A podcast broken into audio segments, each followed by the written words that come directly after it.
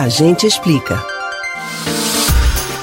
A escolha do nome de alguém costuma ser feita pelos pais com muito zelo e afeto. Às vezes envolve até opiniões de amigos e parentes. Em alguns casos, homenageia antepassados ou personalidades famosas. Há quem investigue o significado e a origem do nome, ou mesmo o que os astrólogos dizem sobre ele.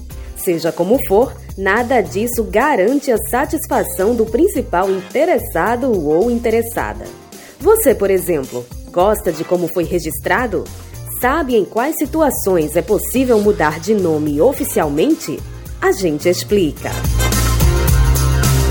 Para começar, vale lembrar que, do ponto de vista legal, o nome é a junção do prenome e do sobrenome. Assim, uma Joana Maria da Silva, por exemplo, tem Joana Maria como prenome, que neste caso é composto, e Silva como sobrenome.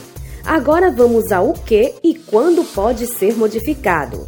A Lei 6015 de 1973, Lei de Registros Públicos, prevê que o interessado, no primeiro ano após ter atingido a maioridade civil, poderá pessoalmente ou por procurador bastante alterar o nome, desde que não prejudique o sobrenome. Ou seja, entre o aniversário de 18 e o de 19 anos, um indivíduo pode mudar o próprio prenome sem justificar. O procedimento pode ser feito diretamente no cartório de registro civil. Passada essa oportunidade, a lei traz algumas possibilidades. No caso de pessoas transgênero, transexuais ou intersexuais, a alteração pode ser realizada em cartório, sem necessidade de ter feito cirurgia de redesignação sexual. Esse direito está regulamentado desde 2018. O procedimento também é relativamente simples para pessoas públicas conhecidas amplamente por um apelido, que querem incluí-lo no nome, como por exemplo Maria da Graça Xuxa Meneghel. Outras hipóteses em que a mudança depende apenas da esfera administrativa são por motivo de casamento, divórcio ou correção da grafia do nome quando o erro for evidente. No entanto, outros casos exigem autorização da Justiça.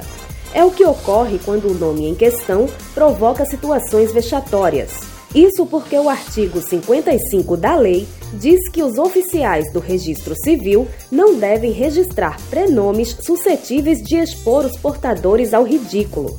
Se os pais não se conformarem com a recusa, o oficial deve informar por escrito ao juiz competente. Com base nessas determinações, uma pessoa adulta que se envergonhe do próprio nome pode iniciar um processo judicial para pedir a modificação. Seja como for, é bom pensar bem na escolha do novo nome.